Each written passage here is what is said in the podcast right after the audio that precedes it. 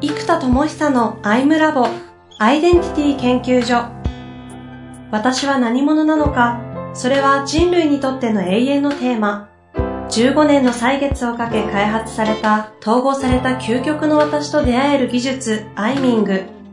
不確実性の時代を生きる次世代リーダーのためにアイデンティティの本質について語り尽くします。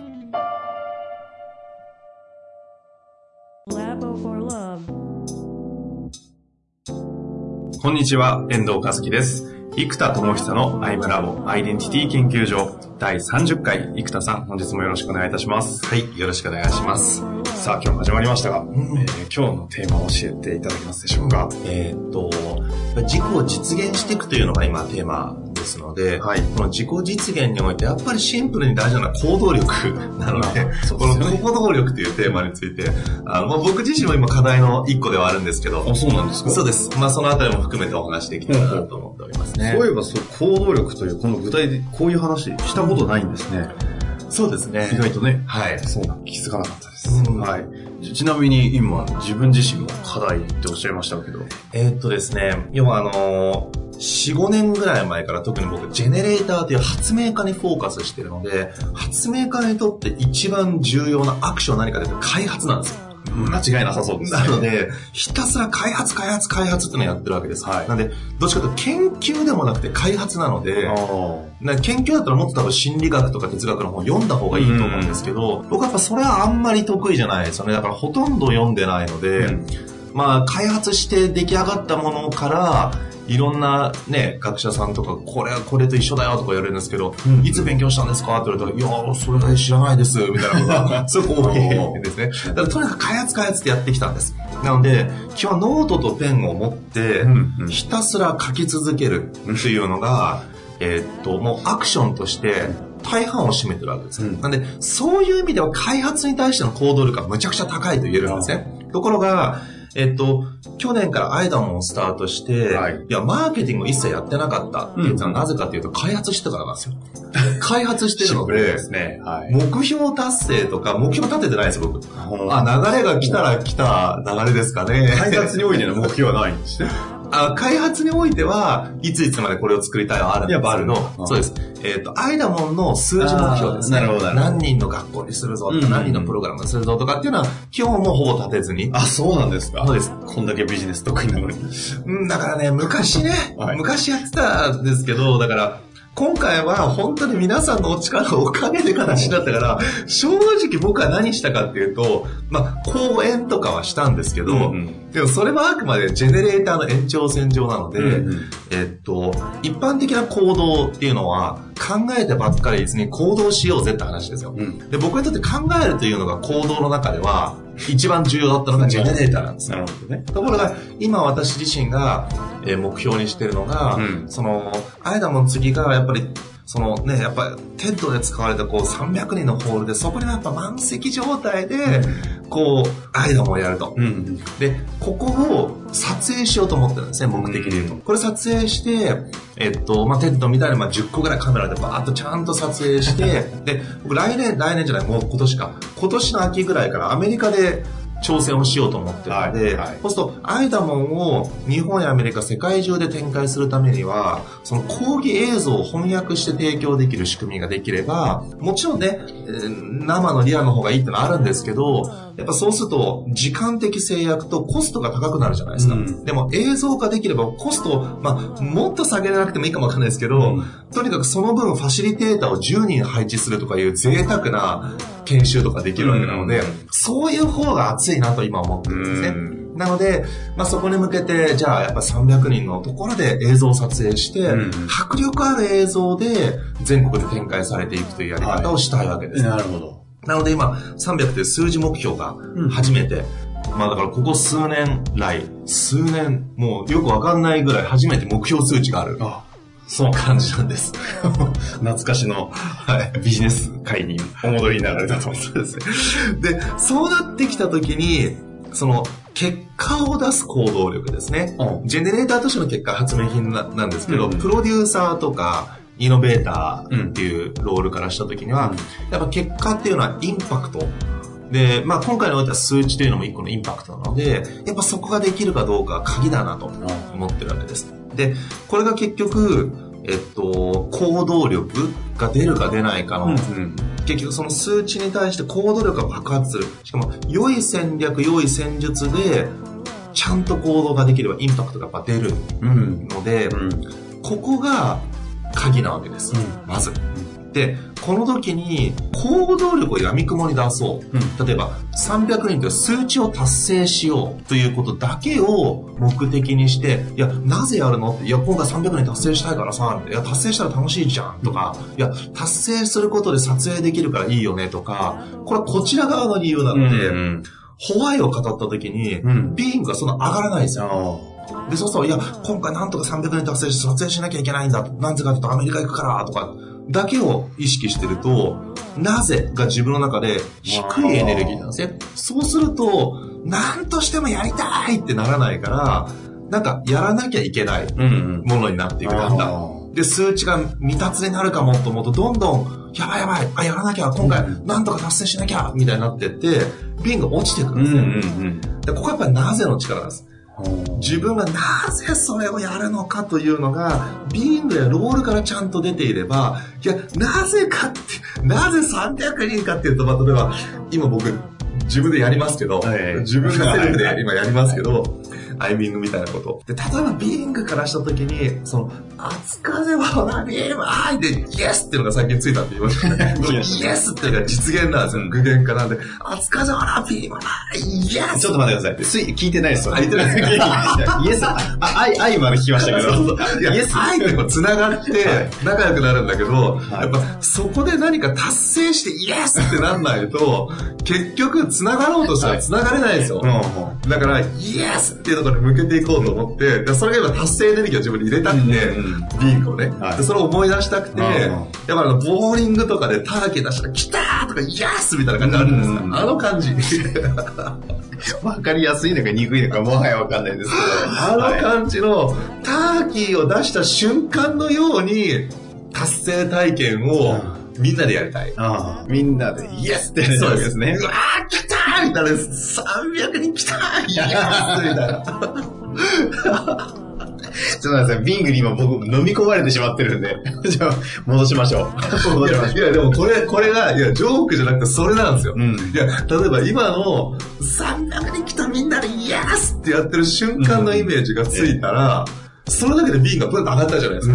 そうすると、ビング的理由は、いや、なんでって、熱かでもほら、ビームで、あえてみんなで繋がって達成して、イエスってきたら、いや、超魔法じゃんみたいな腸 のトーン。ちょだから戻しましょう。いやいや、でもほら、はいこうやってビンがブンって来たか。ああ、来ました。いや、ちょっとここから始めるわけですねよ。さっき身体感覚とか言ってたからはい、グーッと出てこなかったのが、今ほら、ブーって来たじゃないですか。これなんですよ。だから、なるほど。ビンゴを元にやった瞬間に、エネルギーが、いや、これ、今、わかりますかね？リスナーの皆さんも、こう、ビフォーアフターで、いやー、本当わかエりますかね。ネルギー度合いが全く違うわけなんですよ。ほら、スイッチ入ってきましたよね。ほら、そうですね。笑い方も変わりますよね。これなんです、これ。だこれをやると、ビングがバーンと入ってくる。でも、この瞬間の問いは完全にビングの問いなんです。うん私は何者かにもう一回思い出す。んで、それのエネルギーを想起するためのものがビングの名前なので、まあ今ちょっと名前というよりもちょっと呪文っぽくなっちゃってますけど、うんまあ何でもいいです。とにかくエネルギーが想起されれば。うんで、それがビャーンと出てきた時に、いや、だからやりたいでしょっていうのは、ビーング的理由ですね。で、もう一個やっぱジェネレーターっていう一番コアロールがうんそこなので、まあ一番とコア一緒ですけど、まあいい、うんまあいいや。コアロールがジェネレーターなので、えっと、そのジェネレーターの時やっぱ人類の進化っていうところを考えたいので、はいいや、逆算してみましょうと。じゃあ、2の10乗だと1000じゃないですか。うんじゃあ、今年1万人できたとして1000万人ですよね。あとそしたら十分か。10年で。うん1000万人。十分ですか？間も1000万人。すごいですね。1億人ぐらい行きたいですよね。ああ、そうなりそうですね。60億分の1。で、そうすると、まあ、売買ゲームじゃなくて3倍ゲームにしていけばいいかもしれないですけど、うんえっと、まあ、とにかく、その、1万っていう数字そうだな。だから人類の進化とかって考えると、桁を変えたいんですよ。桁。桁をね。今入ってましたね。いや、そうなんですよ。今私のこと置いてきましたよねごめんなさいね。あの、だから桁、桁を変える今言いながら、うんいや、だって人類の進化だよっていうところから来ると、ん桁を変えようと思った時に、いや、わかんないですよ。だからもうこれは直感的数値で考えると、いや、年内1万人ぐらいいけなければ、ん。これ届かないだろうみたいな。ん。だって1万人の売買ゲームで1000万人ですから、もう前提が1万人ってなってたわけですよ、今年。いや、僕それ、無意識で言ってたんですよ。ああ、そうなんですね。でも、1万人って数値目標は持ってなかったんですけど、そっかと。今出ましたね。年内1万人とか、ジェネレーターとかイノベーターのエネルギーがすると、これワオだな。で、これ入るわけですよ。うんうん。で、ところが今度、プロデューサーっていう第4位からすると、もっと現実を本当に作ろうとすると、え、1万人の戦略ってこうでああでってやると、またこれで、モードが、なんでしょう、具現化モードがね、急に入っちゃうんですよ。うんうんいや、だって1万人って言ったらこうでしょ、この戦略でここ数値やって、こうやってこうやって、この手であの手で、あ、じゃあ予算どのぐらいで、どの人にお願いして、ブワーって言って、キュイーンってなるから、この瞬間にグッとちょっと落ちるんですよね。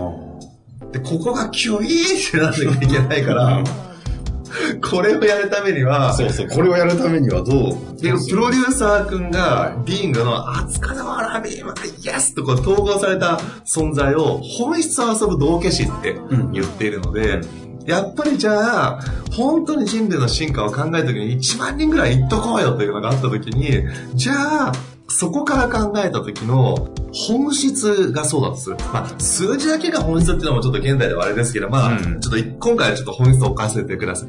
そうした時に、じゃあこれをもっと遊ばなきゃいけない。どうやったらこれができるかという、もっとゲームにしなきゃいけないので、一番達成を。そうです。なんで、そしたら僕今思っ今話しながら出てきてることは、プロデューサー、本質遊ぶ道化師な私で考えるならば、多分ね、マーケティング戦略じゃないですね。もじゃなくて、1万人達成ゲームってやります。そしたらですね、このアイダモの皆さんとか、あと今アイミングのトレーニングをしてる皆さんがいるので、うんこの1万人達成ゲームやりたい人って言って、人類の進化に向けて今年は1万人達成ミッションみたいな、まあ、ゲームでクエストってやつですよう。巻き込むわ。はい。じゃあ、ミッションみたいな、こう、なんええ。か張り紙作って、うんうん。クエストです。と、うん。で、このクエスト、ね、年内一番達成しようぜみたいな、クエストと報酬といろいろあって、はいはい。で、これはちゃんと大人のクエストなので、うん。大人のミッションなので、ちゃんとゲームだったらね、その仮想通貨がもらえるわけですよ、ドラクエとかね、はいはい。それ50ゴールドとか100ゴールド。でもここはちゃんと大人だから、コミットして成果が出たらちゃんとリアルなお金がもらわれるゲームなんですよ。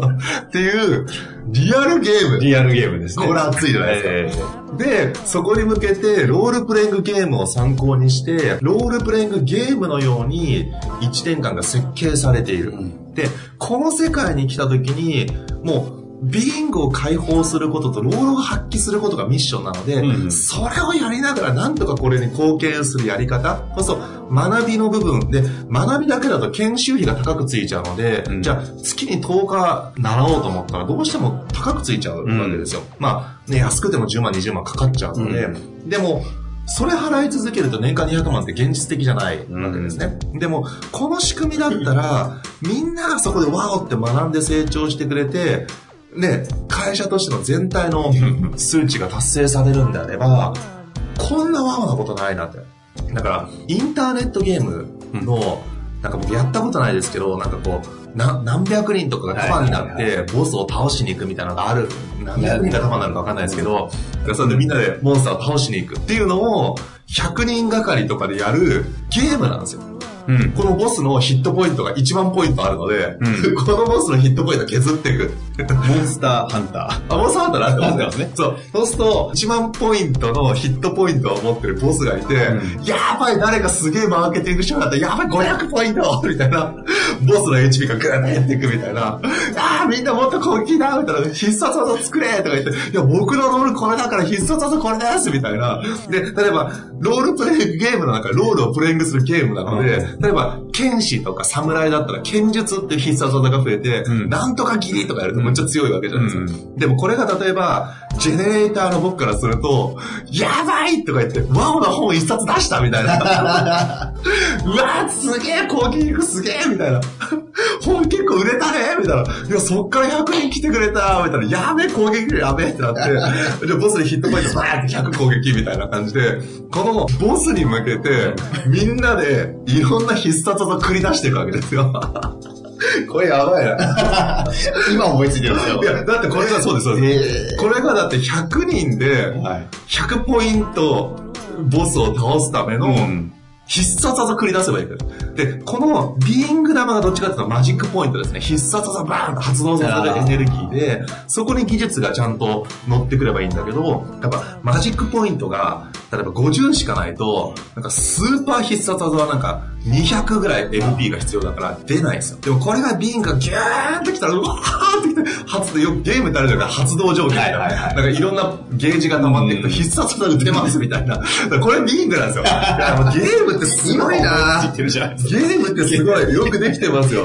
で、今日はですね、あそうですね行動力というところに、あの話を帰着させたいんですけれども。そうです。いや、はいい、やでも、いや、戻すと、ええ戻せるんですね。いや、戻すと、今僕のエネルギーが明らかにビーンがバーンと来たじゃないですか。はい。まあ、誰もが。そうです。で、理解して行動の目的は結果を出すことなんですよ。そうですよねでも、そしたらじゃあ1万人っていう成果を出すために、多分、普通に考えたら、多分、マーケティング戦略考えると思うんですよ、経営者として。ん。いや、じゃあどういう媒体にどれだけ出して、予算がどのぐらいで、対比効果がどのぐらいで、で、まあ、例えばマーケティングさ20%ぐらいだったら粗利から使っていいよねってなったら、じゃあ粗利計算して、じゃあ20%から30%の予算がこうだから、で、それでいろんな媒体を実験してみて、うん、これは、あ、むしろね、20%で成果出たね。いや、これ50%ぐらいかかっちゃってるから、獲得コストが。これちょっと無理だよね、とか、なんか精査していって、うん普通やるんですよね。うん。でもその瞬間多分僕は、そこまで行動できないですよ。だって僕のエネルギーそっちじゃないですから。確かに。これがでももっとシャープな起業家の人だったらそっちの方がグンと上がるんですよ。こんなね、なんかゲームとか始めたら、いやいや、ちょっと待って、それ何の意味あるのかなってなっちゃうから、ビング下がるじゃないですか、うんそういう人は。でも僕にとってはビングがブーンと上がるわけですよ。リアルロールプレイングゲームとして、もうあらゆる仕事上のミッションをモンスターにする。で、これ絵が大事だから、プロに描いてもらわなきゃダメですね。中途半端な絵だと、やっぱワクワクしないから、超強そうなドラゴンです伝説のドラゴン、ヤマタロウの人が絵が、まあ、は、要は、四方八方に広がるから、この8つに広がるという意味で、うん。それのために、この1万ヒットポイントのヤマタロウたちを作ります。これ熱いなみんなでこれ倒せみたいな。え、そこで、そそうやることで、今回生田さんのケースで言うと、行動力が、うんつまりこれをプロデュースするのって普通に考えたら大変じゃないですか。うんうんでも僕は多分これブワーっと作っていくわけですよ。あ、で、ででも、ですね。1万人を達成するマーケティング戦略がこうだから、この会社の営業行って、こういう風に交渉してって多分そんなに気が上がらないから、うん打ち合わせの予定とかあんまり一生懸命入れないですよ。あで、結局後手後手になっちゃって、なんか、うーん、やらなきゃなって言って、つまり、愛情か恐怖かで言うと、恐怖でマネジメント始めて、うん。これじゃやばいぞってやって、動かすってなるので、うんうん。ビーイングから来てるかどうかですよね。あブーンってビーイングから来るかどうかでいくと、本当のエネルギーが高ければ、その施策をプロデュースするのに思いっきり行動できるので、うんうん。結果がドーンと出るということですね。もう結局行動力も、ま、結局はそのビーイングとロールのところの連動に話がいったような印象でしたけれども。そうです。だから結局この行動も連動なので、うん。で、今おっしゃっていただいて逆に思ったのが、えっと、僕のプロデューサーっていう第4位の本質遊ぶ道化師がアウトプットするのは何かっていうのは、実はフィールドって言ってるんですね。うん。そうそう。このロールプレイングフィールドを作ることが、プロデューサーとしてやることであって、うん。マーケティング戦略を作ることじゃないっていうのが今もう明快に来ましたよ。で、そこに向けたジェネレーターとしての、こう、設計能力っていうのが掛け算でいくので、ジェネレーターかけるプロデューサーでいくのが、激アツだという結論に至りました。